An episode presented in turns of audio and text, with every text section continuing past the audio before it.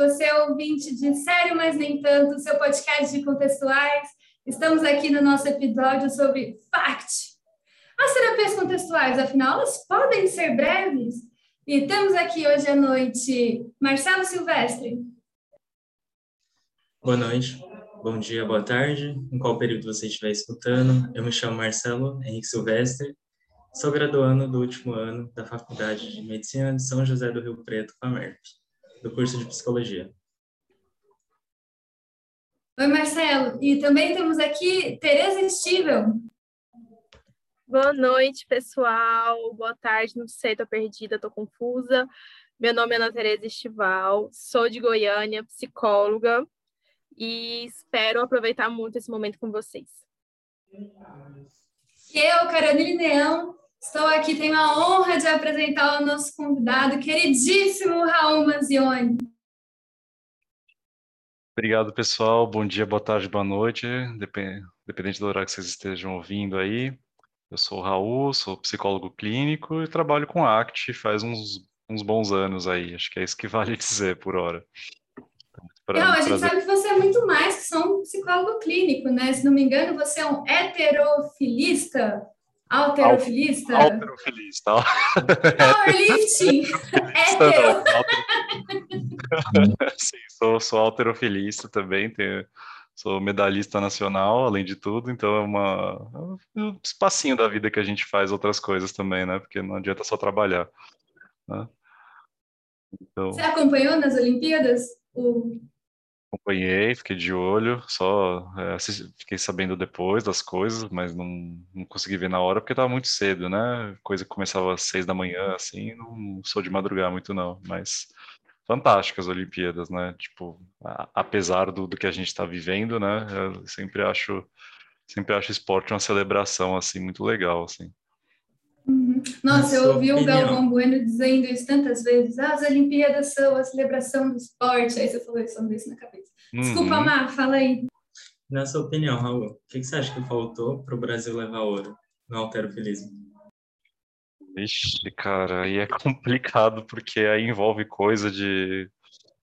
É, depende da categoria, né? Mas eu acho que Bom, pelo menos eu penso assim de longe que como como atleta também acho que falta muito investimento e atleta que é brasileiro assim que que não faz esses esportes que não são tão populares aqui no nosso país, né? É, você paga, você, tipo, você, você dá, você, paga do teu bolso para competir, para viajar, para comprar equipamento.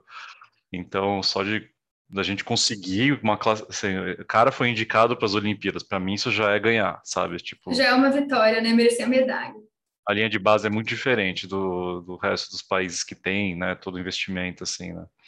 É uma pena, mas acho que faltou, faltou muita coisa, mas eu não, de longe, sem nem de longe culpar o atleta, assim, né? Acho que a condição toda é muito propícia. Não é muito propícia, né? Então, a gente passa por isso na psicologia também, né? Na educação, na, na, na, nossa educação formal. Tipo, a gente tem alguns privilegiados, né, que podem se bancar por muito tempo para poder estudar psicologia, fazer mestrado, doutorado, porque muita gente tem que trabalhar e estudar ao mesmo tempo, né? Porque a gente não tem políticas de incentivo para as pessoas, né, nas suas áreas. Tipo, a gente não tem política de incentivo no na, na parte do atletismo, da saúde física, né, na competição, a gente não tem na área da saúde, cada vez menos, né? Enfim. É, muito custo, né? Então, dentro da nossa área mesmo, eu consigo pensar algumas coisas, assim, né? De como é difícil a gente ter uma, sabe, uma boa formação, um bom acesso, né? Tipo, é uma, como entregar uma boa terapia, né? Que, sinceramente, é uma das coisas que eu me preocupo com, né, de toda essa empreitada toda de treinar pessoas em ACT cada vez mais e como a gente faz isso de um jeito que né, formações em psicologia são caras, afinal de contas também, a gente sabe disso, né? Então. Sim, e é por isso que a gente está aqui hoje, né? Para tentar dar um gostinho para as pessoas e disseminar informação de qualidade. Então, eu queria passar a bola para o Marcelo e para a Ana darem um, o start nas nossas perguntas e poder disseminar aí o conhecimento sobre FACT. Vamos embora.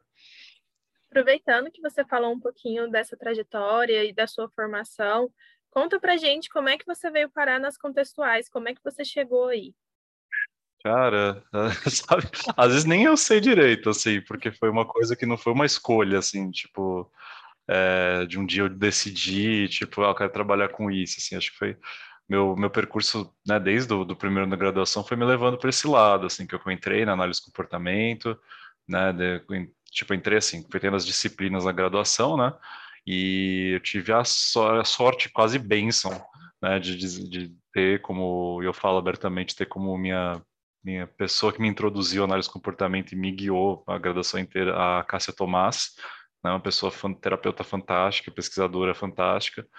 Então, foi fácil, foi fácil de apaixonar pela análise de comportamento quando é essa pessoa que te introduz, né? E aí, quando chegou no momento ali de, tipo, é... sempre quis ser terapeuta desde a hora que eu entrei na faculdade, fiquei, ah, terapia comportamental, como é que é? Né? E sem saber até lá no quarto, quinto ano de psicologia que eu entendo que ah, quais são as terapias, né? E eu tava o que eu mais tive, mais, mais tive contato era a FAP, né, acho que naturalmente, assim, por causa da, da, do, do, modelo que eu tive, né, de, de, de, análise de comportamento. Mas é um belo dia, foi... Eu, eu literalmente ouvi o nome Terapia de Aceitação e Compromisso. Eu falei, que nome diferente, né? Tipo assim, que nome... É... Não é nem, não é nem, não é nem esquisita, assim, é diferente mesmo, assim, poxa, sei lá, vou dar uma olhada nisso aí, parece legal. O nome, o nome me chamou a atenção e claro que esse negócio é comportamental. E aí foi um negócio que eu fui de cabeça, assim, de, de, de tipo, é, ouvi falar a respeito. Aí eu lembro que eu vi uma palestra da. Em, que é? Aqueles, num simpósio do ambulatório de ansiedade aqui das pelas clínicas, eu vi uma palestra da Karen Vogel a respeito. Aí eu fui falar com ela, né? E do que eu fui falar com ela, ela falou: tem um curso lá no Hospital das Clínicas de uma extensão em ACT, que é a extensão em ACT lá do HC, né? Que cresceu muito, né? né quando eu, aí eu fiz o curso em 2015, ainda na graduação, e de lá não parei, né? Foi uma coisa atrás da outra, um curso atrás do outro, aí até o momento em que fui para resolvi pegar dinheiro de onde até onde eu não, não tinha dinheiro, né? Eu peguei uma reserva de vida que eu tinha, peguei, bom, eu vou para a SBS, vou conhecer a SBS Internacional no Congresso, né? Fui para Sevilha, vou conhecer essa galera e ver qual, é, e sabe? E nesse momento em diante eu falei, é isso mesmo, assim, né? Então acho que a minha entrada nas contextuais foi uma coisa que foi, sabe, quase magnetismo. Eu fui atraído por, assim, né? Tipo, é, sinto que foi uma coisa sempre muito, tipo, muito minha cara, muito confortável, assim, de, de, de, de vestir mesmo, né? Acho que vestir é a palavra que eu gosto de usar, assim, para essas coisas de, é, de, vestir, abraçar, né? Então eu sempre fui mais orientado para arte, mas é, eu, eu, gosto das contextuais como um todo, da ciência contextual como um todo, né? Eu acho que é sempre bom a gente ter sempre é, mais e mais repertório, mais e mais ferramentas, né? De ah, tem uma intervenção que tem mais essa cara aqui, essa terapia fala mais, né? Então é sempre bom ter diversificar nosso arsenal, por assim dizer. Então eu gosto de tudo, mas apesar do meu foco ser mais ACT, digamos assim. E a FACT, Raul? Como que você chegou nela? A FACT, então, uh, foi assim, assim sabendo da ACT, eu, eu estudei sobre FACT também, que é a terapia de citação e compromisso focada né? E sempre foi uma vontade minha, assim, do tipo, aplicar a FACT, né? Eu falei, poxa, eu quero é, não ser um terapeuta breve, mas também oferecer terapia de curta duração, terapia de curto, é, terapia breve mesmo, assim, coisa de fazer três, quatro sessões, quando muito, né? Quatro sessões já é muito tempo, uma terapia breve mesmo. É, mas sozinho mesmo nunca foi uma coisa assim que eu, tipo, nossa, é, vou virar, sabe, eu virava no meu consultório e, tipo, agora eu sou um terapeuta breve, né? Mas foi de fato uma condição que foi meio que imposta para mim, né? Que eu, eu, de uma maneira, foi assim, eu, há uns, acho que em 2018, é uma, uma empresa, uma empresa lá dos Estados Unidos chamada Modern Health me contratou, não contratou assim, mas assim, é, queria que eu prestasse serviço para eles, precisando, ah, a gente precisa de um terapeuta. Eles é uma, é uma empresa que oferece, faz um intermédio entre empresas, é uma empresa de saúde mental que tem um time de equipe de, de de profissionais de saúde mental. E aí outras empresas fazem contrato com eles, aí tipo, às vezes a empresa, tipo, ah, a gente tem um trabalhador nosso que está precisando de terapia, e sei lá, a gente tem, oferece três sessões cobertas para essa pessoa. Né? Então essa pessoa vai fazer terapia, que é intermediado por isso, e ah, então você tem direito a três sessões, dependendo do plano que a empresa assina com eles, três, quatro, cinco, não muito, não mais do que seis sessões, né? Eu falei, bom, eu preciso de algo, a terapia que eu estava acostumado a fazer, que é a ACT, do jeito que eu fazia a ACT, eu precisava encurtar, né? Eu precisava, porque depois de seis sessões, tchau, ou seis, cinco, quatro, três, duas sessões, já tive vezes assim, né? Precisei encurtar isso.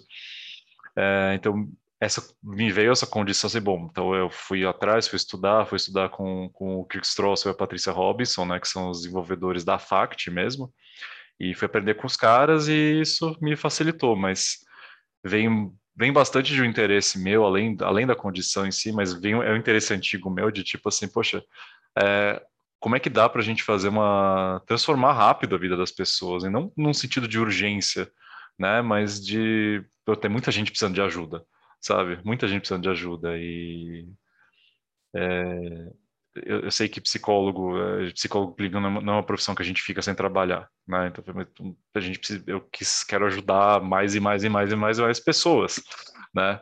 Então e às vezes a gente tem pouco tempo para isso fora, né? Fora tudo, fora isso, né? Que é tipo às vezes a gente não sabe se a gente vai ver a pessoa na semana, na semana que vem, seja porque ela resolve parar a terapia, seja porque a vida acontece, né? E, tipo, sei lá, o cliente sofreu um acidente, ou de repente tem que se mudar de país, ou a condição financeira gira de um jeito, e você estava planejando ainda, sei lá, colher dado, e vou tentar aplicar, fazer uma sessão de exposição que eu estava planejando com o cliente, às vezes é tipo, quanto tempo a gente tem de verdade, né?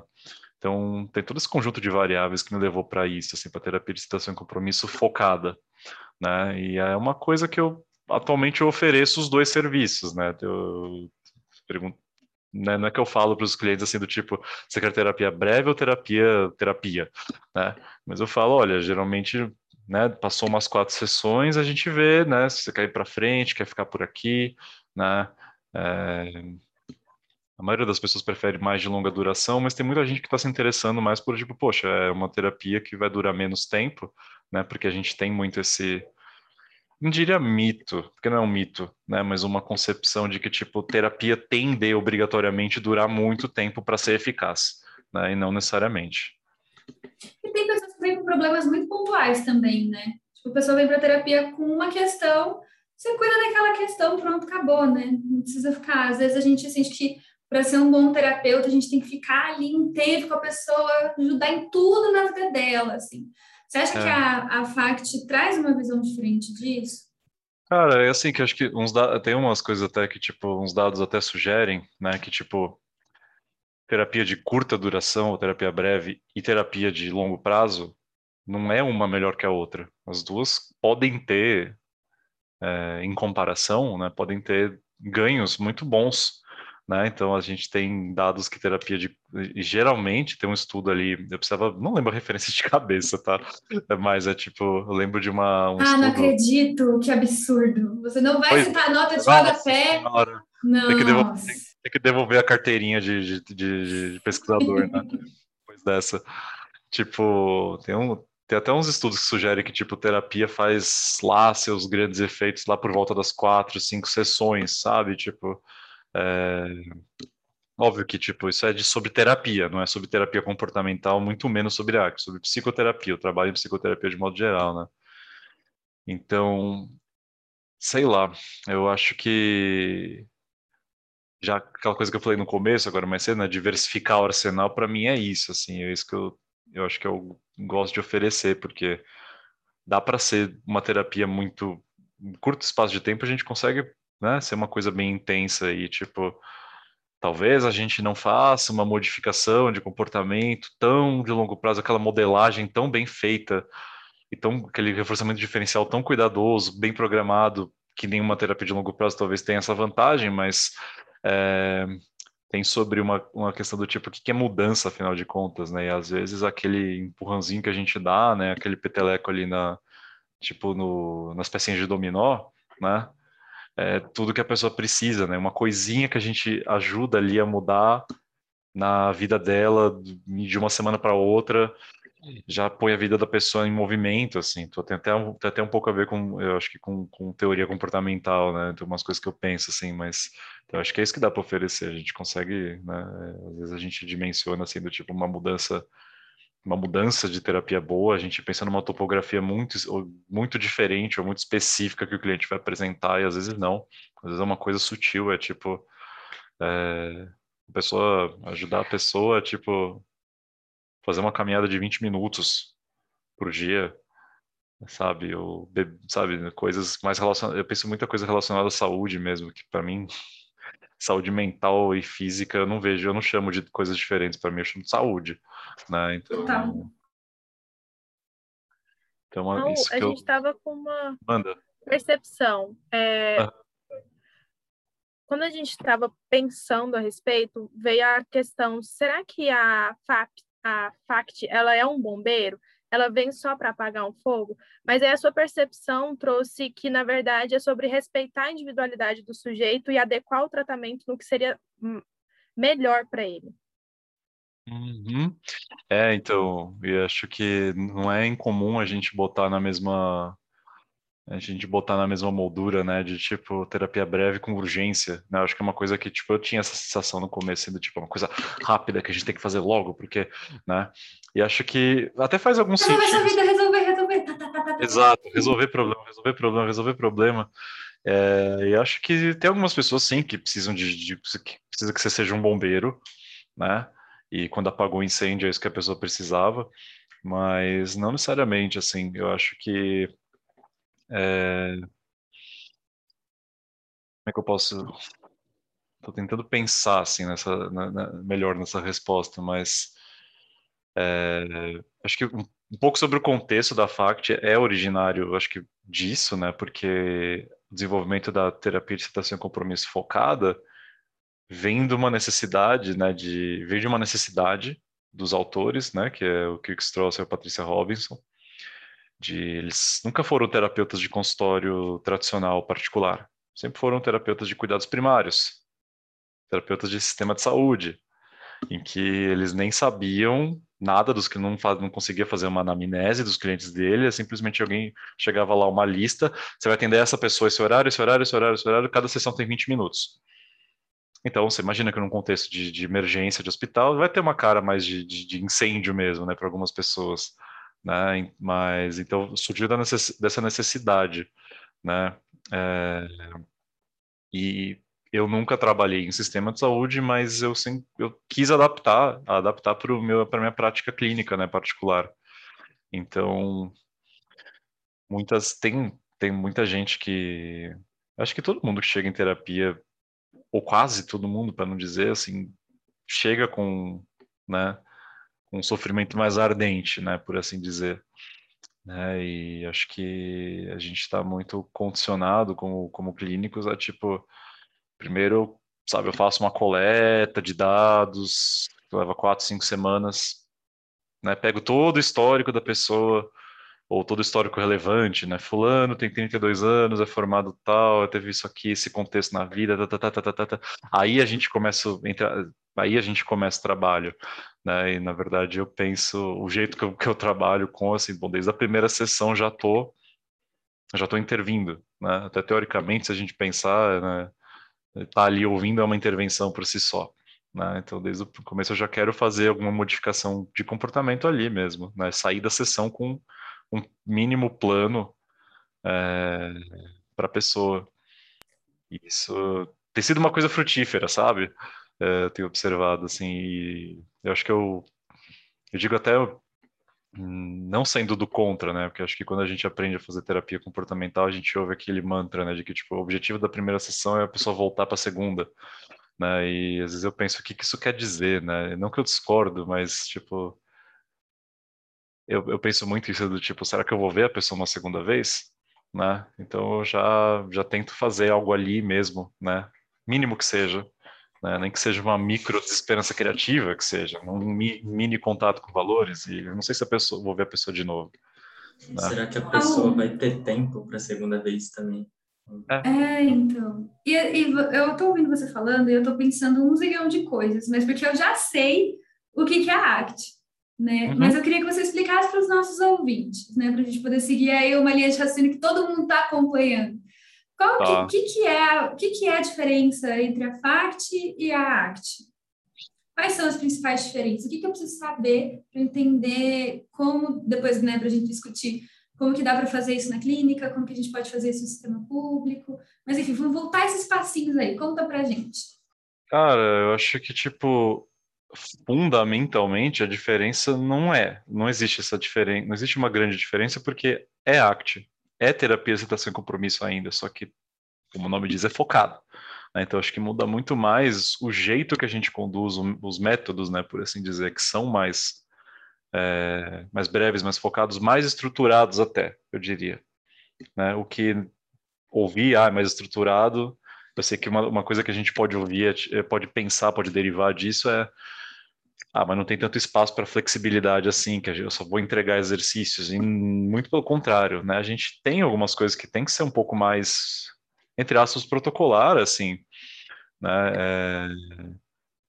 Mas, fundamentalmente, a, gente ainda quer o quê? Fomentar o desenvolvimento de flexibilidade psicológica. Só que ao invés de falar de seis processos de flexibilidade psicológica, que é aceitação, difusão, contato flexível com o momento presente, self, como, como contexto, valores e, e ações com compromisso, a gente pensa em né? Ao invés de falar do hexaflex, a gente fala do triflex. Né? A gente fala em três pilares de flexibilidade psicológica, que é aceitação, abertura, é, perdão, aceitação não, abertura, presença e engajamento, né? Que não é só exclusivo da FACT, quem estuda ACT tá, sabe que esbarra num texto ou outro e fala daquela coisa de open, aware, engaged, né? Mas a gente olha só para isso, né? Então a gente pensa que a mensagem que é para os nossos clientes é, de modo geral, é se abrir e ser mais consciente e fazer o que importa, né? É, isso é uma mensagem né, concisa e poderosa, eu acho, assim, mas fundamentalmente, se você, se você estuda ACT, se você tem um conhecimento de ACT, e estudar FACT não é estudar uma outra terapia, é um outro jeito de aplicar a mesma terapia que você já sabe. Né? Então tem mais, tem exercícios mais característicos, tal, mas, né? Cada cliente é um cliente. Às vezes você está com uma, ah, vou chegar e vez ou outra já aconteceu de, bom, eu tenho essa estrutura para seguir e tal, e mas aí chega lá, eu pego uma pessoa pouco colaborativa.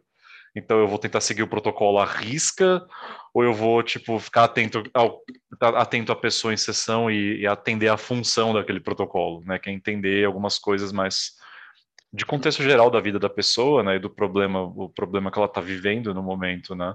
É, então a gente tem que levar em conta também aquela o que é característico da arte, que é a flexibilidade, né, do, do repertório do terapeuta ali para a sessão também, mesmo que seja, né, mesmo que seja breve, porque eu tenho, eu tenho, eu tenho o, e a Carol conhece, porque a gente foi colega aí de muito tempo aí de troca de casos clínicos, sabe que eu tenho a, o eu, eu, sou sempre sorteado com os casos peculiares, assim, então as pessoas Nossa, que têm cara, difíceis é esse sempre... negócio de que cada pessoa tem, cada terapeuta tem o paciente que merece, eu fico pensando que pessoa que é o Raul para merecer uns BO desse.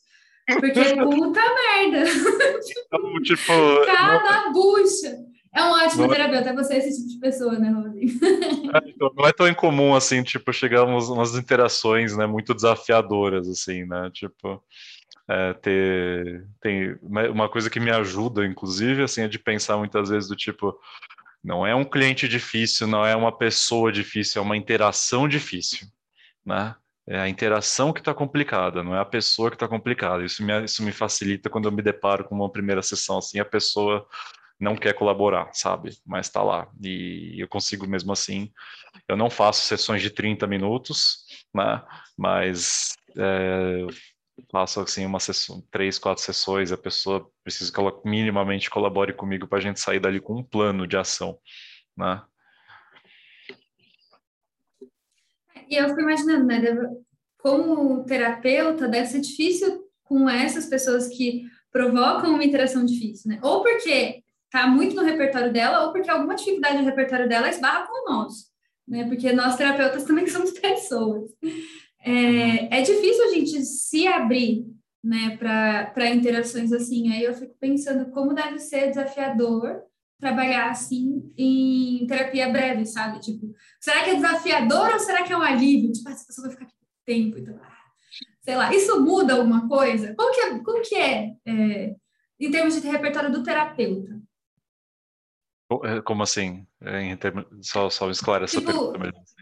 É, eu acho que ficou confusa a pergunta mesmo, mas assim, quando a gente, nós como terapeutas, em, é, com pessoas que, não pessoas difíceis, mas em interações difíceis, quando a gente está trabalhando com terapia breve, tem alguma diferença da, da terapia mais longa? Eu acho que, assim, é talvez um... Fazer um, fazendo um puxadinho, né, com aquela coisa de self como uh, como conteúdo, né, como conceito, né, quando, quando a gente põe o outro como conceito, né, de que tipo eu vou pegar aquela pessoa, ela vai virar uma pessoa nova ao final dessa, desse tratamento aqui, e a gente faz isso, né, a gente quer, a gente quer a gente quer quase readequar nossos clientes, né? E tipo, é ver um pouco daquele conflito de valores, de meus valores como terapeuta e os valores do paciente, de quando querer impor esses valores, né? Então, é, se eu sei que eu tenho pouco tempo, mesmo que eu tenha muito tempo, tanto faz. É... Acho que não precisa nem, sabe, fazer uma reflexão muito profunda. É só de pensar assim, bom, vocês aqui, vocês que estão aqui comigo e tipo eu mesmo, assim, as mudanças das, das, da vida de vocês, né? Quem vocês são hoje, sei lá, comparado a três anos atrás, não foi do dia para noite. Foram coisinhas assim, né, que vocês foram mudando e foram acontecendo na vida né, e a somatória, entre aspas, disso, para não parecer mecanicista, mas a somatória disso é, muda o repertório, né? Uma coisinha que é, é, posta em movimento ali, então, tipo, se eu tenho só quatro sessões, eu tenho uma interação difícil, se eu consigo, sei lá, meu, fazer a com que a pessoa se abra para mim ou me convida para interação, né? Qualquer coisa, né? É, às vezes a gente é, eu não tô tão focado assim, tanto tipo qual a topografia que eu quero ver de um cliente, assim, mas de funcionalmente isso expandir o repertório dele, mesmo que seja uma coisa que por fora parece isso. Ah, mas o cliente fumava 15 cigarros e agora fuma 10. Eu falei, poxa, o que, que ele faz quando ele não está fumando esses outros cinco cigarros, sabe? Será que ele contempla a vista? Será que ele manda mensagem para alguém querido? Né? Será que, sei lá, o que, que isso vai, é, esse tempo que ele tá, né? Eu acho que é, eu gosto, de, eu gosto, uma coisa da perspectiva que eu gosto muito é de, tipo, como criar oportunidade para fazer outras coisas, né? Aquela coisa que eu falei, ah, eu faço uma, é, de uma semana para cá eu combino com o cliente de, tipo, ele vai dar uma voltinha na praça, e vamos supor, estou pegando aqui um caso semi, semi hipotético, tá? Porque eu quero, enfim, não quero, quero proteger as pessoas, né? Mas tipo, ah, eu, ah, tem um caso de alcoolismo, né? E a gente, como é que você trata o alcoolismo? Não, e leva tempo, a gente sabe que é um tratamento complexo, né? Como é que você faz isso em três, quatro sessões, né? Então a gente pensa em nessas, em, nessas três, quatro sessões, eu descubro que a pessoa, né? Ela tem um tem um hobby que ela parou de praticar, né? Ela tem algo ou uma pessoa importante que ela deixou de interagir, ou um pedaço da vida que ela ainda é, é muito valioso e ela está distante disso. E se eu né, consigo do tipo, você consegue é, de uma sessão para a próxima ler duas páginas daquele livro que você estava querendo começar a ler, duas em uma semana, duas páginas. Ah, mas é pouco. É. é e é comparado ao que você está fazendo já é, é algo, né? E se na e aí eu consigo pensar assim do tipo, se eu peço para a pessoa dar uma caminhada ou ler é, é, duas páginas de um livro que ela gosta muito. Nesse meio tempo, né, vai que ela, sei lá, ela vai sair para fazer um, dar um passeio e ela passa num lugar que ela nem sabia que existia, mas que de repente aquilo poderia ser interessante para ela e ela conhece alguém no meio do caminho.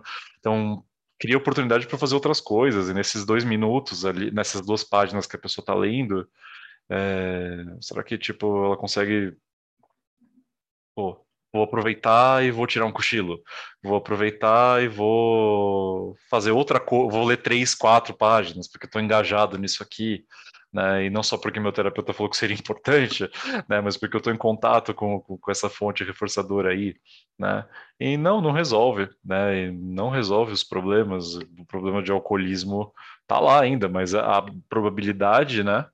É reduzida, né? E, é, é, aumenta a probabilidade de, de, de, outros comportamentos mais, mais, mais valorosos mesmo de, de, de virem à ação, né? Virem à tona, digamos assim. Oi? A, a, costumo achar que a ACT chama, nos convida para viver, não para sermos é, resolvedores de problema. Então, muitas vezes pessoas chegam num consultório querendo resolver um problema. Tá, mas enquanto você quer resolver esse problema, o que, que você quer fazer da sua vida, né? O que, que você quer ser? E depois que você solucionar esse problema, o que você... Aí você quer se tornar aquela pessoa só depois que você solucionar um problema. Mas e agora, enquanto estamos solucionando o problema, o que, que você acha da gente viver um pouco, né? Não só solucionar coisas. É, e ao meu, ao meu humilde ver, assim, eu vejo a diferença de você sair de um caminho, de um lugar mais fusionado para um caminho de valores, assim, como, tipo, você, você tá sempre, quando você tá mais fusionado, no, no estado mais preso da vida, né? Você tá sempre com aquele mesmo problema. Mas quando você está vivendo uma vida mais valorosa, você está meio transitando entre problemas. Isso quer dizer que sua vida está em movimento, né? É, uma semana você reclama disso, daquilo, daquilo, daquilo, mas não reclamar, reclamar porque a vida está ruim, mas porque você está, né? É uma vida valorosa é uma vida difícil, né? Afinal de contas, é uma vida que não é todo mundo que banca.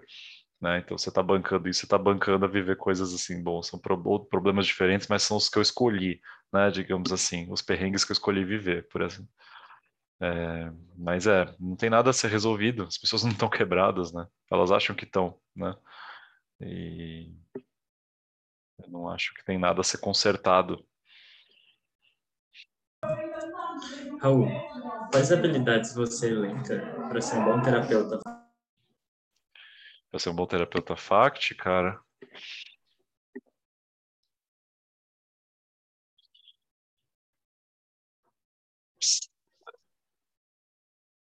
consigo pensar assim: você está disposto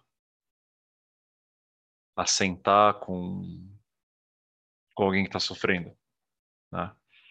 Você está disposto a ouvir algo que vai, muito provavelmente, vai te deixar desconfortável, ou uma interação que vai te deixar muito desconfortável? E mais do que está disposto a ouvir, está disposto a ouvir tá, e tá ali com aquela pessoa. E tá ali, tipo, né, de ouvir uma história escabrosa, de estar tá numa, tá numa pessoa que está no sofrimento intenso, a gente geralmente fica assim, né? Talvez internamente, mas muitas vezes a gente fica assim para trás, na, na cadeira. Você está disposto a se inclinar, ouvir, falar, falar com as palavras ou com, com o corpo mesmo, se eu estou aqui, né? Eu estou aqui, eu estou firme, eu estou aqui por você.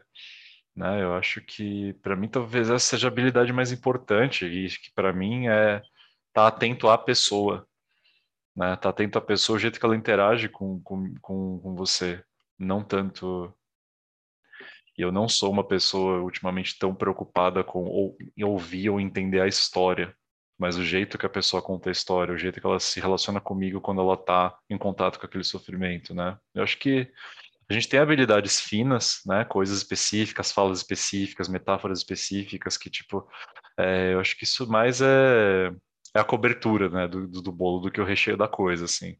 Eu acho que se a gente a gente tá, tem que estar tá disposto experiencialmente a estar tá com gente, estar tá com alguém que está sofrendo, né? E que sinceramente acho que eu não tô sinceramente me faz pensar do tipo lembra também, né, de tentar viver isso na tua vida, né? Eu acho que se se você é uma pessoa aberta é mais fácil é, se oferecer algo para alguém, se você já pratica isso ou tenta praticar, né? Se você tenta se abrir, se tornar consciente, fazer o que importa na sua própria vida pessoal, quando você está diante de alguém, isso vem mais naturalmente, né? E isso para mim acho que seria as habilidades fundamentais assim de um terapeuta para trabalhar com FACT, né? E tá e tá disposto a estar tá aberto a esse sofrimento é saber muitas vezes que ah,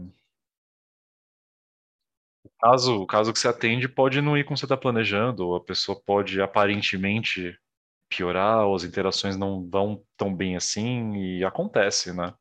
Isso não é uma ciência exata, afinal de contas. Então, tem lá uma lista de habilidades, metáforas e coisas específicas. Em algum lugar, sinceramente, é, não sei se é, não sei quanto essas regras são úteis, assim, né? De tem que falar isso, tem que falar aquilo, tem que falar aquilo. Bom, é, resumindo, conecte-se. É o que eu diria. Essa é a habilidade fundamental. Se conecte, se conecta. Se conecta, porque as pessoas querem ser ouvidas, a gente quer ser ouvido, sabe? E eu fico pensando aqui, né, Raul, quando você fala é, esse negócio de trazer a nossa atenção para o momento presente, né, de self com contexto, de estar mindful, tudo isso, todos esses operantes têm que ser muito bem treinados, né, porque eu fico pensando como deve ser desgastante para uma pessoa que não faz isso, ou uma pessoa que está chegando, atender um caso que é urgente, sei lá, pensando no contexto que a FACT nasceu, né, que é um contexto de hospital, tal, que você tem, ah, você não sabe se a pessoa vai morrer, se, se ela vai estar tá ali né, na próxima semana ou no próximo dia, né, que nem sempre terapia semanal também, principalmente nesses casos, mas como como se torna precioso cada segundo que você tem, né, com aquela pessoa. E a relação terapêutica dá muito dado para a gente, né? E se a gente não está aberto a, a olhar para esses dados, olhar para a interação, sabe? Não, não necessariamente sair da interação, mas entender como você entender como você está reagindo e como que a interação está se dando enquanto ela está se dando, né? Isso, isso não parece para mim uma habilidade para qualquer pessoa né? É uma habilidade que a gente tem que treinar bastante, né? Tipo, eu acho que às vezes como terapeuta a gente quer estar tá pronto, né? Nascer pronto, a gente lê dois, três, quatro, cinco livros de arte já quer saber de tudo. e, e a prática é muito importante, né? Então, você acha que pessoas que trabalham com FACT, é, pessoas mais, que estão mais experientes aí, elas teriam mais facilidade em alguma, em alguma habilidade essencial para essa terapia que é focada? do que pessoas que estão chegando? Tipo assim, acho que a minha pergunta é: quais habilidades, como terapeuta, é importante a gente buscar desenvolver para conseguir entregar intervenções que são efetivas e pontuais? Uhum. Eu acho que assim, como você. Eu consigo pensar em uma para mim, que acho que é de tipo, como você ficar atento funcionalmente ao que está acontecendo né? na, na interação e na sessão. Eu acho que é, análise funcional para mim é uma habilidade. É pra, análise funcional é uma habilidade, né? não é uma, uma coisa que você é, compreende, não é uma coisa, sabe, tipo, uma coisa meramente teórica, é uma habilidade que se exercita, né? É, e quando eu digo isso, é tipo ficar atento, sabe? Ficar atento, ficar atento, ficar atento. Eu acho que essa é a palavra que eu vou repetir bastante, mas porque é isso, assim, que é tipo análise funcional é ficar atento para mim isso. E é tipo, não é uma análise funcional de saiu da sessão, aí eu falo, desenho uma contingência, eu desenho um hexaflex e tento. Tipo, também é, sabe? Mas para mim é muito mais uma coisa de eu falei isso, ou eu, eu respondi desse jeito, eu fiz esse som, eu fiz esse gesto. Isso expande o repertório da pessoa ou não? né? E eu estou atento segundo a segundo a tudo que está acontecendo. Eu falei, a pessoa, dei uma chance para ela expandir o repertório dela ou ela ficou no mesmo lugar, né? A interação que eu, que eu, que eu fiz nesse momento ajudou ou não, né? Será que eu insisto ou mudo meu caminho? Né? E acho que é, analisar funcionalmente para mim é a habilidade fundamental, né? Mas eu acho que analisar funcionalmente em sessão, né? Em sessão e durante a interação. E quando a gente tem pouco tempo, né? Eu acho que isso me vale até de é, fala, fala, tipo, fico até pensando um pouco de teoria, sabe, do tipo o que é a história comportamental de alguém, né? É, não... A gente fica muito no é o que a pessoa conta, né? E claro que é, né? O relato, a narrativa é uma coisa importante, mas eu não preciso saber precisamente os detalhes. Que a pessoa conta, eu tô vendo, eu tô vendo a história viva na minha frente, né? Aquela história, história comportamental tá ali, então eu tenho os dados que eu preciso já, digamos assim. Ah, mas você não sabe quando que ele, cai, ele caiu, ralou o joelho quando tinha sete anos e tomou uma bronca do pai e tal. Ok, talvez eu não saiba disso, mas eu, eu, vejo, do modo geral, o repertório da pessoa está organizado como, digamos assim, está mais sob controle aversivo ou mais sob controle apetitivo, e é isso que eu fico tentando influenciar e mexer, né? É, e eu fico atento a essas transições. Né? E, e, é esse tipo de análise funcional ao vivo ali que eu estou vendo, né? E eu vejo, sei lá, é, mesmo um cliente que diz assim coisas que a gente geralmente interpreta como ah, isto é uma esquiva, né? Falei, não quero mais pensar sobre isso. Ah, não, a gente tem que bloquear essa esquiva, né? Porque o cliente está querendo, ó, oh, esquiva experiencial aqui, o que, que eu aprendi, né? Nesses, nesses livros aqui é tipo, não, mas pera, pera, pera, pisa no freio e pensa. Isso é uma coisa que a pessoa já falou antes, é a primeira vez. Compara com a vida dela. Isso, é, ela consegue barrar pessoas mais de autoridade, porque o terapeuta acaba sendo uma autoridade, queira a gente ou não, porque a gente exerce essas funções, né? É, então, ela, a pessoa me falar isso, ela está fugindo, ela está se aproximando, é uma coisa que ela está é, é, nova, né? Está se aproximando, é um comportamento novo e por isso é meio desajeitado, né? Então eu vou fortalecer isso, né? É, eu vou simplesmente interpretar isso é skill experiencial, tipo, então a gente fica é, eu acho que análise funcional é a habilidade mais importante, né? E é esse tipo, né? não, não só a, a análise funcional no sentido de tipo digitar, né, formular o caso, né, com, com tudo que a gente sabe, né, mas ficar atento a tudo isso. Então é isso, né, para mim é isso. Então, é necessário uma análise funcional da relação terapêutica também? É... Eu acho que não existe outra coisa além da, além da relação terapêutica, né? É por eu então acho que em tudo que eu falei, eu penso em, tipo, na, na relação de duas pessoas, sabe? Porque, no fim, é isso que a gente tem. Né? A gente tem o nosso próprio comportamento para influenciar o comportamento de outra pessoa. Né? Então, eu, eu, pelo menos, eu não vejo a relação terapêutica como um pedaço da terapia, mas como ela inteira. E quando eu falo isso, as pessoas falam, ah, então você trabalha com FAP? Eu falei, sei lá. Se isso for FAP, tá bom, tô fazendo FAP. Mas para mim esse é o jeito que eu faço terapia comportamental contextual, inclusive FACT, né, no caso. Né? Essa era até uma dúvida nossa. Quando a gente está falando em FACT, a gente está falando de FAP mais ACT? É, então, eu tô meio. Eu posso dizer que de uns. Faz tempo que eu não ouço FACT como FAP e ACT, porque até, tem até um artigo, acho que é do, do Glenn Callahan, que ele fala a respeito, alguma coisa assim, dessa integração. Acho que é um jeito de se referir a. É, eu, pelo menos quando eu penso em FACT, eu penso em terapia de aceitação e compromisso focada, né? É... Então, geralmente eu tenho visto mais assim, mas é... acho que saiba do uh, acho que saiba do controle, sob controle do que está falando quando você fala FACT, né? Mas para mim FACT é focado, né? ACT focada.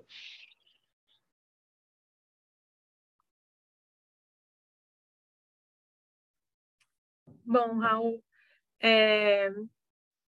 Aí, Uma vez eu vi no seu Facebook que você fez um post sobre é, ter que dar uma pausa nos atendimentos, porque você estava passando por um momento com burnout.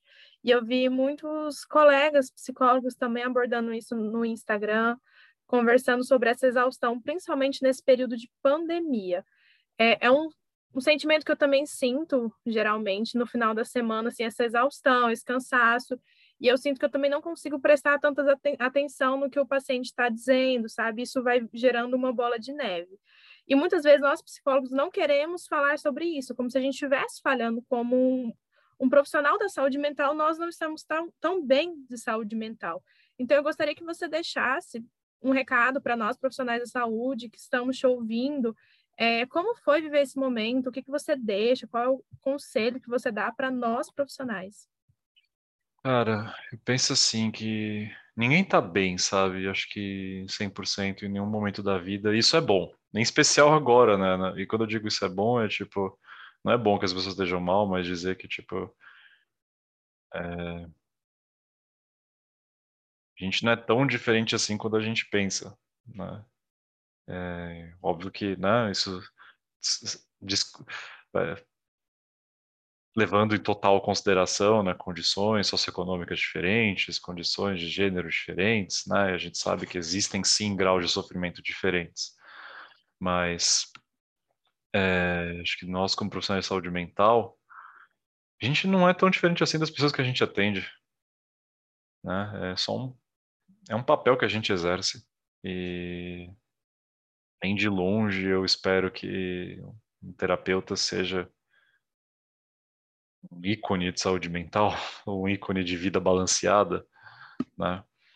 É, que isso eu acho que é uh, impossível, né? Eu acho que uh, a gente tende a aprender também a como que a gente por isso que eu falei daquilo da importância de, de viver o que a gente aplica na arte, porque tem algum propósito, assim, de bom, cuidar da nossa própria vida, cuidar do nosso bem-estar, cuidar da nossa saúde, é... Será que eu preciso atender essa carga de pessoas para ser um terapeuta bem-sucedido? Será que eu preciso atender, acolher todo mundo que me procura ou eu posso fazer uns encaminhamentos? Será que eu preciso topar todos os convites para para trabalhos assim ou eu posso me dar uma pausa? Porque é difícil a gente mensurar, né? E como eu agradeço a pergunta porque eu já tive lá no burnout e é, não é uma, é uma sensação muito ruim, porque é tipo, você pensa, você olha assim, bom, meu trabalho não, não como eu digo, né, é, como comentaram no começo de ser autorofilista, bom, não, não carrego peso, né, eu não trabalho com mudança, né, eu não, eu não eu fico de puta de um desgaste físico, assim. Mas quando a gente está atendendo, a gente está fazendo tanta coisa, né? Porque só porque a gente está parado não quer dizer que a gente não está se comportando. A gente está, a gente está sempre se comportando. A gente só para de se comportar quando a gente morre, né? É, em especial quando a gente está atendendo, a gente está com um foco tão grande e a gente está tendo que balancear tanta coisa que é, é o, o, ficar atento ao que dizer é, e balancear com tipo às vezes você teve antes da sessão você teve uma você brigou com alguém e tipo isso mexe com você e você vai levar isso para a sessão, você vai levar isso para a sessão, queira você ou não, invariavelmente, porque a gente não é feito de pedra, né? É, então você tem tudo isso e a vida tem toda a vida acontecendo de fundo, porque a gente não é só psicólogo e a gente eu sou um pouco avesso né? A, a, nossa cultura de tipo se matar de trabalhar, se matar de trabalhar enquanto terapeuta mesmo, assim, que é tipo a gente ouve se você ouve, se a gente até pensar assim, se você ouve alguém que tem 30 anos de formado, assim, ah, tenho 10, atendo 10 pacientes. Nossa, tem algo de errado, né? Porque cadê tua agenda cheia? Cadê seus 50 pacientes durante a semana? né? Isso é, isso é sucesso, né? É, tipo, é, na fila do café, é, em consultório, coisas assim. A gente fala, nossa, tô, hoje eu vou atender até as 10 da noite. Eu vou... E tudo bem que eu entendo que é tipo é uma condição da nossa profissão, uma coisa mais de meta contingência que a gente é mais difícil de mudar, né? Mas é, acho que sucesso não é mensurado pelo tamanho da tua olheira, sabe?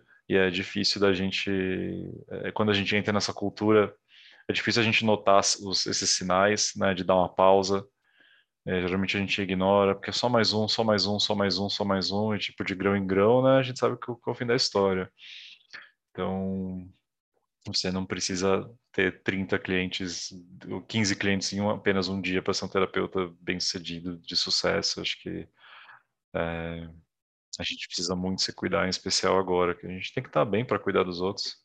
Se a gente não está legal, não é um, a gente talvez não seja tão útil. É, e eu, eu fico pensando, né, Raul, se isso é uma questão da nossa área, tipo, analis, analistas do comportamento, se é uma questão, tipo, analistas do comportamento em São Paulo, porque parece que a gente tem os nossos amigos no Facebook, parece que a cada dois meses alguém posta que entrou em burnout, né? Então, tipo, eu fico pensando, como terapeuta contextual, que tem alguma coisa no nosso contexto que vai fazendo que a gente se desgaste mais também, sabe? Tipo, a gente está respondendo a uma pressão que é social. Eu imagino, tipo, eu mesma, ano passado, passei por um burnout também, no final do ano, porque é muita coisa acontecendo, né? Muita coisa para a gente dar conta, muita gente doente. E se a gente fosse só, tipo, se a gente não fosse psicólogo, né? Se a gente vivesse plantando flores, É, eu acho muito difícil a gente estar consciente do mundo que a gente está vivendo hoje no meio da pandemia tá bem. Ah, não. Ninguém tá bem, cara. Ninguém tá bem, a gente. Eu acho que de um modo geral a gente tá mais suscetível, não, a gente tá mais suscetível ainda, assim, é, de não estar tá bem, porque a gente já não tá legal porque o mundo tá esse caos, a gente vai atender pessoas que não estão bem porque o mundo tá esse caos e, tipo, nem a gente tá lidando com a vida direito, vamos, como é que a gente vai ajudar os outros, né? Então, até para a gente reduzir um pouco nossas expectativas, assim, né? Sim. Eu fico pensando, né? Fala, fala, Nina. Não, pode falar. Não, eu ia falar é, como que às vezes os nossos valores, pros, tipo, os sonhos que a gente tem para os nossos clientes é que eles sejam mais autocompassivos, né? E como muitas vezes a gente tem dificuldade de ser assim com nós mesmos. Ah, muito prazer, esse sou eu. é um exercício. Na minha... É um exercício. Eu tenho na minha, ah, no meu work, sabe quando você tem tipo, como chama esse lugar? Tipo um workboard, sabe? Tem um, lugar na minha parede que tem tudo que eu tenho para fazer. Aí tem uma foto minha com a minha irmã. Quando a gente era pequenininha, um post-it escrito seja legal com ela. E, meu, parece besta, mas isso faz toda a diferença na minha vida. Assim, tipo, eu... é, é, um, é interventivo todo dia ali, ó. Então... Eu deixo geralmente aqui, quando eu tô atendendo, eu tenho uma foto com a minha noiva de quando a gente começou a namorar, e eu deixo aqui na minha frente, que ela tem um bilhetinho que ela fez para mim, que às vezes eu fico, ah, eu fico pensando, se eu me tratasse do jeito que ela me trata, né? Isso uhum nunca foi de um jeito agressivo. Então é tipo, é muito mais difícil exercitar com a gente mesmo do que com os outros, né? Mas aí envolve uma questão de perspectiva mesmo. Total, vamos disseminar o amor, vamos chamar o pessoal da CL. Exato. É, é, sobre se apaixonar por nós mesmos todos os dias, né? Se a gente se ama todos os dias, a gente busca cuidar de nós mesmos, né? Sermos amáveis e falando um pouquinho da pandemia, é, você acha que esse boom pela busca de terapia você vai aumentar ou você acha que vai diminuir? Como é que vai ser nesse pós-pandemia? Olha, eu vou te dizer que eu acho que eu nunca fui tão bem sucedido antes da pandemia, porque aí é, e eu não falo, eu falo isso meio tipo, acho um pedaço é bom, um pedaço eu fico até preocupado assim, porque eu fiquei, nossa, as pessoas estão precisando de terapia como nunca por N motivos e acho que eu digo até como nós, como terapeutas, bom, a gente foi, todo mundo foi para atender online, então a gente atende muito mais pessoas do que antes, né? Então a gente é mais uma coisa para a gente ficar atento. Como vai ser pós, eu acho que a gente ainda vai observar os efeitos, né? Porque a gente ainda está no meio da coisa, né? É, fato da gente estar tá vacinando até dá um alívio, a gente fica mais feliz, um pouco mais tranquilo, mas ainda tem muito chão. E a gente ainda tem para colher efeitos, é, para colher, entre aspas, não consigo chamar de frutos, mas é a única palavra que para mim do que tá, a gente está vivendo agora. Né? Eu fico até eu fico até pensando se eu ainda sei interagir com pessoas, né? Sinceramente, ao vivo, né? Porque agora ficou tudo olhar para a tela, né? Nossa, é... sim. Não, e eu tô sendo mais, eu tô pegando o ponto mais light até, que eu tô pensando assim, gente que começou a. É, bom, quem já tinha toque, desenvolveu, o toque fortaleceu ainda mais, sei lá eu, né? Ou tipo, quem passou a ficar 24 horas por dia com seu abusador, né? Ou quem até desenvolveu sintomas de trauma por conta disso, né? De perder alguém, perdeu a família inteira em três meses, sabe? Ou quem teve Covid grave e ficou sequelado, a gente não sabe quais são os efeitos das sequelas ainda, a gente está começando a descobrir, inclusive relacionado à saúde mental, que agora tem mais pessoas suscetíveis à depressão, ansiedade, depois de terem pegado Covid. Né? Ou mesmo pessoas que, tipo, ficam com sequelas meio eternas, assim, de fadiga, de não sentir cheiro de mais nada, eu não faço ideia de como não deve ser, como deve ser, tipo, você não sentir o cheiro da tua comida favorita mais, sabe? Então, acho que a gente ainda vai ter muito trabalho pela frente e esperem, com certeza, os próximos livros de psicologia, os manuais de ACT vai falar de Covid-19. Não vai dar para a gente evitar. Então, a gente tem muito trabalho ainda, mesmo que depois, assim, vamos supor, erradicamos essa porcaria, todo mundo vacinou, tal, não sei o quê, acharam, inventaram um medicamento, um soro, sei lá, eu, vai ter sequela, né? Que a gente está vivendo uma guerra, sinceramente, né? E você acha que a FACT ela é um bom modelo para online, Raul? Porque parece que o online veio para ficar, né? metade, eu, todos os meus pacientes vão ficar é, online até eu terminar o doutorado, mas eu tenho colegas que vão voltar presencial, né, se tudo der certo, talvez ano que vem, em algum momento, e vários pacientes que moram na mesma cidade falaram: Ah, eu tô de boa. Eu não quero pegar trânsito para te ver, não. Eu fico mais tempo no trânsito do que com você, então. Tipo, eu acho que a gente. É, acho que não dá para escapar, não dá para escapar, não dá para voltar atrás. Acho que foi um negócio que forçou a gente numa condição que já estava para vir, assim, mas acho que no mínimo a gente vai ficar numa coisa meio híbrida, sabe? Eu pelo menos eu vou, certo? Agora eu vou ficar meio talvez eu leve meu computador para atender online no consultório, né? É, e atender uma outra pessoa ao vivo e tal assim. Mas acho que a Fact, cara, acho assim, a gente não a gente não tem tanto psicólogo assim quando a gente pensa quanto terapeuta a gente assim a gente tem acho que pouca gente aqui no Brasil que é não é tanto não é tanto terapeuta assim quanto parece. E profissionais que são inclusive né preocupados com, com evidências e tudo mais com, com essas coisas mais de ponta assim. Então eu penso assim que pode ser mais algo para o teu arsenal você saber que bom eu posso atender uns, uma parcela de clientes, numa, oferecer uma modalidade assim do tipo, você está interessado em fazer três sessões, né, e fazer rodar, e você está né, ajudando mais e mais pessoas em curto espaço de tempo, acho que pode ser interessante, assim, né? Eu, pelo menos eu tenho uma vontade, sei lá como eu vou executar isso. Isso que eu estou dizendo agora não é nenhum do tipo, o Raul faz isso, tá? Então, antes que me procurem, que é do tipo, qualquer hora, talvez depois de terminar o mestrado, né? Mas de ter um dia de deixar o meu Zoom aberto e, e atendendo as pessoas por ordem de chegada por 20, 30 minutos, assim, nem te conheço, oi, tchau, né? Isso é um negócio que eu tenho muita vontade, né? Então... Nossa, é tipo atendimento de porta, né? É, é, é, tipo isso, eu tenho vontade de fazer que legal! Nossa, que legal! Eu nunca tinha pensado nisso, achei sensacional. Tipo, super fazível. Exato. É, é, Deixa o link em algum lugar. Isso. É, preciso pensar de como eu vou esquematizar isso, mas é tipo, ah, vamos, vem. Ah, e, e, aí a minha dica para quem está ouvindo que estiver interessado em FACT, olha, é, dá para ir atrás, assim, do, ler o livro, sempre tem curso, acabou de rolar na, na Praxis lá um curso do, do que é o meio autoguiado dos autores, né?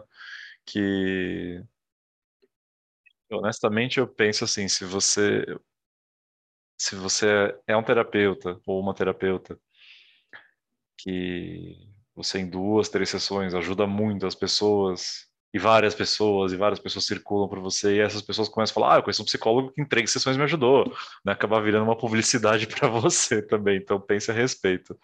Né? Também é um jeito da gente, da gente, eu acho que a melhor publicidade é do boca a boca. Eu sou mais old school, né? Por isso que, por isso, talvez por isso que o meu perfil do Instagram não é tão ativo assim, né? Porque eu não sou tão criativo para essas coisas. Mas acho que considerem diversificar o repertório de vocês. Acho que quanto mais, quanto mais a gente sabe, melhor. Tem leitura em português? Não, infelizmente. Infelizmente, aí é um pouco nichado ainda, né? Os livros não têm tradução, os livros de fact. Então a gente é... faz uma hashtag por favor, publique fact, hashtag FactPR. hashtag RaulFactBR, por favor. Traduzam os livros, traduzam os livros de fact para português, alguém que, tá, que tem esse empenho todo, porque é um conhecimento tão bom, assim, eu lembro que, mesmo que você, ah, não tenha grana para fazer os cursos, mas você lê os livros, você tem umas ideias, porque, nossa, eu não quero ser terapeuta breve, mas eu posso adaptar isso aqui, sei lá, estrutura de primeira sessão, o que eu preciso focar, sabe, tipo, umas coisas legais, assim, acho que sempre vale a pena. Você falou em adaptar. É possível adaptar o manual de ACT para FACT? Sim, totalmente. Tipo, eu fico pensando assim de talvez você vai. Eu acho que eu vejo muito enriquecimento para a primeira sessão, né? Que é tipo, como é que eu conduzo a primeira sessão, mas de um jeito que é consistente com a ACT, como é que eu trago esse conhecimento para cá? É tipo. É... Acho que é o que a gente tem que a gente tem uma série de perguntas um pouquinho mais estruturadas que dão um norte para a gente, que é do, de tipo o que, que a pessoa está é, que ela está buscando, qual que é o problema, o que, que ela já tentou quais foram os custos disso, porque foram custos, né, de médio, e, e o que ela, e, e, verdade, ponto 3, importante voltar aqui, se o que ela já tentou resolver o problema no curto, médio e longo prazo, né, quais foram os custos disso, e se ela tivesse, se ela pudesse escolher a vida que ela quisesse viver, do jeito que ela imagina, de tintim por tintim, que vida seria essa? Né? Então a gente ter, ter como norte essas perguntas mesmo. Não estou dizendo só que vocês podem fazer, adaptar a função dessas perguntas, né, para a prática de vocês. É, foi uma coisa que sempre me trouxe muito enriquecimento, assim, né? E uma outra metáfora tem aqui ali, mas acho que isso pode ser trazido e adaptado tranquilamente, assim. É, eu, você pode adicionar nas, nas, nas, seus, nas suas sessões questionário de aceitação e ação para ter uma medida de flexibilidade psicológica que você aplica cada duas semanas e, e vê se está alterando ali, né? Que você usa isso como variável dependente, né? É, da tua intervenção. Então, acho que pode fazer coisas sutis, assim, porque é a mesma terapia, só que é aplicada de um jeito diferente, né? Então, são estratégias né, diferentes para fomentar a mesma coisa que é flexibilidade psicológica, no fim. Tá certo. E para deixar para os nossos ouvintes, Raul, se você pudesse resumir a FACT para a gente em uma ou duas frases, o que, que seria? Hum. E abra, esteja presente e faça o que importa.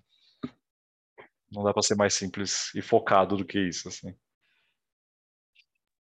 E se você pudesse deixar a dica de algum conteúdo, série, livro, filme, podcast que você gosta de ouvir não necessariamente sobre a FACT, mas algo pessoal que você gosta de indicar para os seus amigos. O que, que você deixaria para gente? Putz, não sei se eu sou a melhor pessoa para isso, porque eu gosto de coisas meio peculiares, assim, ou que não condizem muito com. com Tem uns festivais lá. que vão ter pós-pandemia. É, tirando, tirando a parte toda aí de, de rave, né, que eu gosto muito, né, não sei se eu consigo mas. Nossa, acho que eu vou ficar devendo, assim, dica, cara. Eu tô muito. Podcast eu sou Uma de comida, música. então, para o pessoal experimentar. Uma comida para o pessoal experimentar. Uma comida para o pessoal experimentar. O que, que as pessoas gostariam de experimentar? Também tô ruim nisso. A gente quer saber o que, que, você Não, o que você gosta. Que que é... Putz, cara, eu gosto de tudo, assim. Eu sou... Por que eu falei que eu sou ruim pra isso? Eu como qualquer coisa, não tem uma coisa que eu não gosto, assim, mas. Coisa que você ama, tipo brigadeiro. Gente, minha mãe faz um brigadeiro artesanal, inclusive merchando dos brigadeiros. Eu não, mas qualquer... sério, tipo, muito bom. Acho que todo mundo tem que experimentar. Você não tem nada assim? Ah, eu gosto muito de lamen, serve? Eu amo lamen, sabe? Então, acho que as pessoas as pessoas têm preconceito com lamen porque falam que ah, isso é igual miojo. Eu falei, nossa, não, gente, não, pelo amor de Deus. E, tem que comer com hashi ou pode comer com garfo?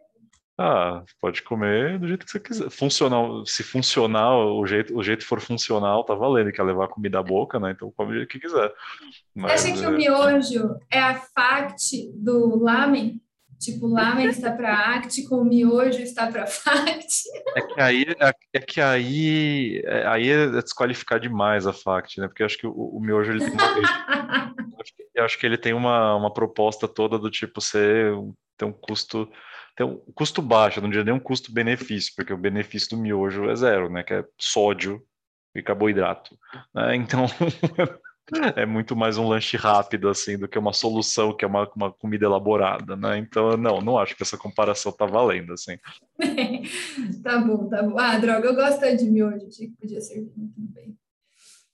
Eu, tô, eu, percebo que quanto mais eu me exponho nos lugares, no YouTube, mais eu vou contando os meus hábitos alimentares e as pessoas vão sabendo que eu sou quase uma criança. Teve uma, uma live que eu fiz que eu falei, eu não gosto muito de fruta, tô tentando comer, agora eu falo que gosto de miojo.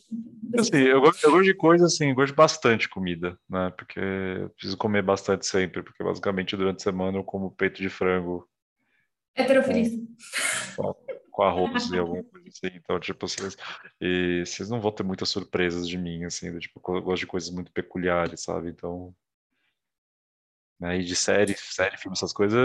atualmente eu tô vendo anime, porque a vida tá. A, eu cansei de ver séries e dramas reais, porque a, a, realidade já tá brutal o suficiente. eu vou ver herói que sai voando, solta poder, que é mais distrai minha cabeça totalmente. Né? Então, por isso que eu falo, não esperem muito de mim atualmente, assim, né? Muito bom, Raulzinho. Foi uma delícia te ter aqui com a gente. Eu nem vi o tempo passando. Quando eu não. vi, já, o pessoal já mandou mensagem, a gente encerra agora, não sei o que. Eu falei, mas tem 20 minutos que a gente está conversando. Mas, enfim, foi muito bom. Queria deixar aqui o nosso agradecimento. Não sei se Marcelo ou Aninha querem dizer alguma coisa aí para você.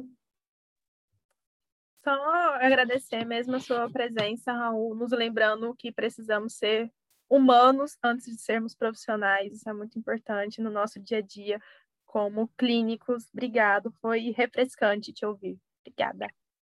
Amém.